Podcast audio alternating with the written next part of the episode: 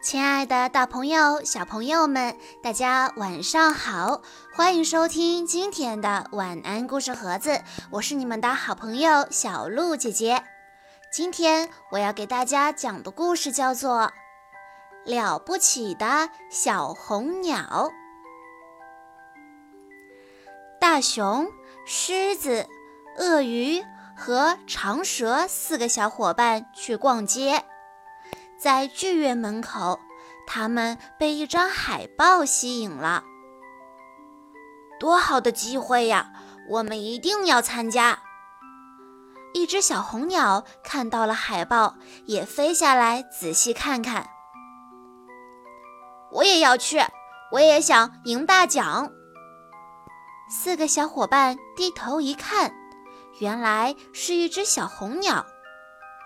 啊！你别开玩笑了，你这么小，连麦克风都够不着，怎么参加比赛呀？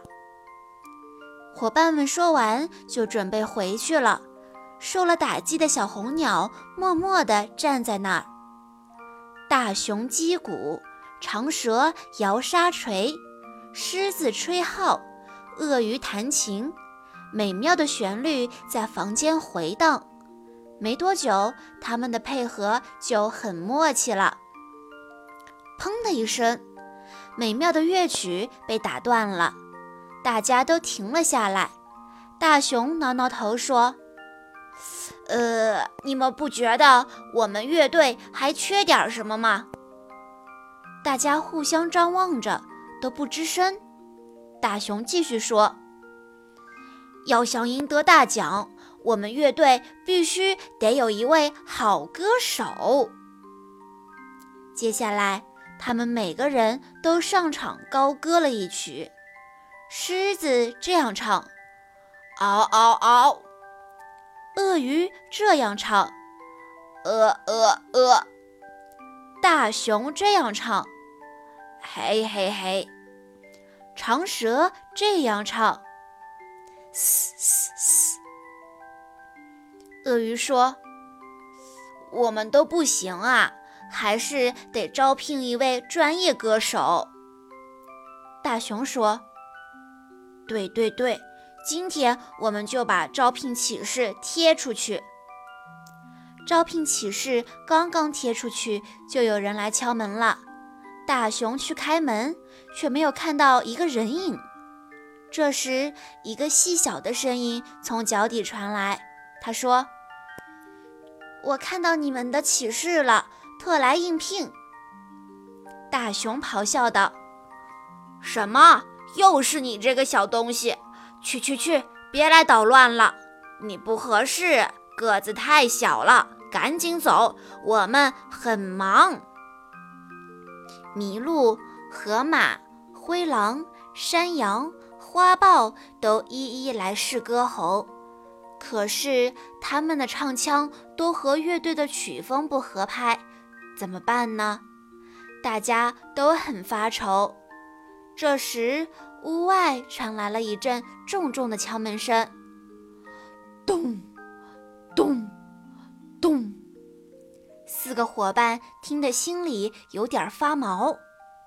门开了，夜色中，一位陌生的先生站在门外。高高的身材，大大的眼睛，长长的外衣。这位先生看着真是有点怪异。他用很低沉的声音说：“我是来应聘的，我可以帮你们赢得比赛，能让我进来吗？”四个伙伴开始为他伴奏，很好，很合拍，简直是浑然天成。这位先生的歌喉实在是太完美了，婉转动听，魅力十足。他们终于找到了合适的歌手。